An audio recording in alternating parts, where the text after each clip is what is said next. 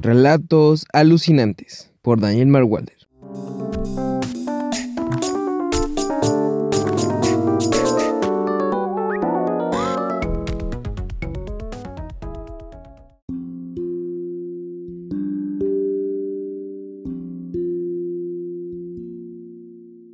Tajabone.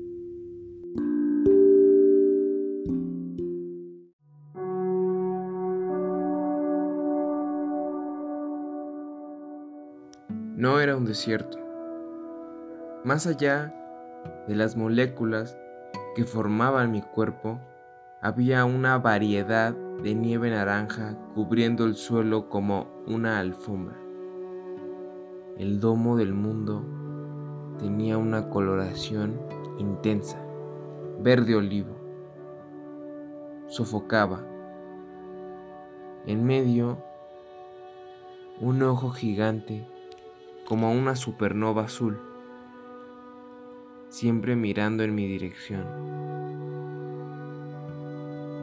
La vegetación del entorno eran simples líneas amarillas que emergían del polvo naranja, tomando formas desordenadas con dirección al cielo. Hacía mucho frío y la chamarra polar que decidí colocarme, junto con el gorro, el par de guantes y la bufanda, no lograban evitar que la piel de mi cuerpo se quebrara. Caminé a pasos agigantados y pronto llegué a una construcción en forma de prisma romboidal del mismo naranja del mundo.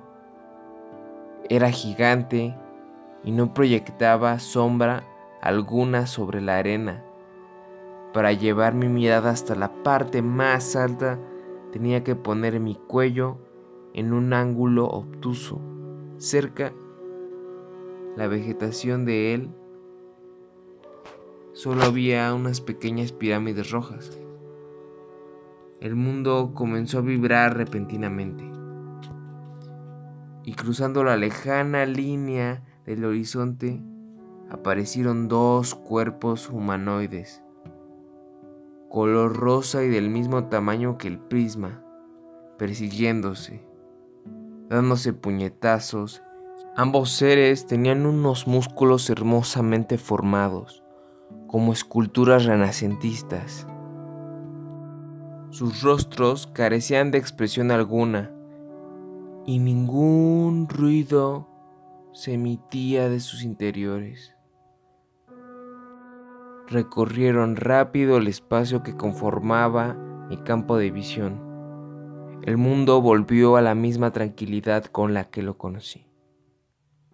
Llegué a los pies de la construcción y visualmente entendí su textura llena de vellos en cada centímetro, pero aún así tuve que poner mis manos encima.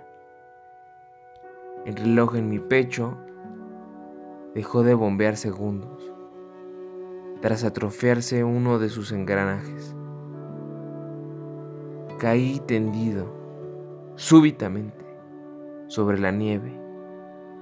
Di mi último soplo de vida y vislumbré unas escalinatas de piedras filosas, un trono oxidado y un hombre con el rostro cubierto por vendas rotas y manchadas de sangre.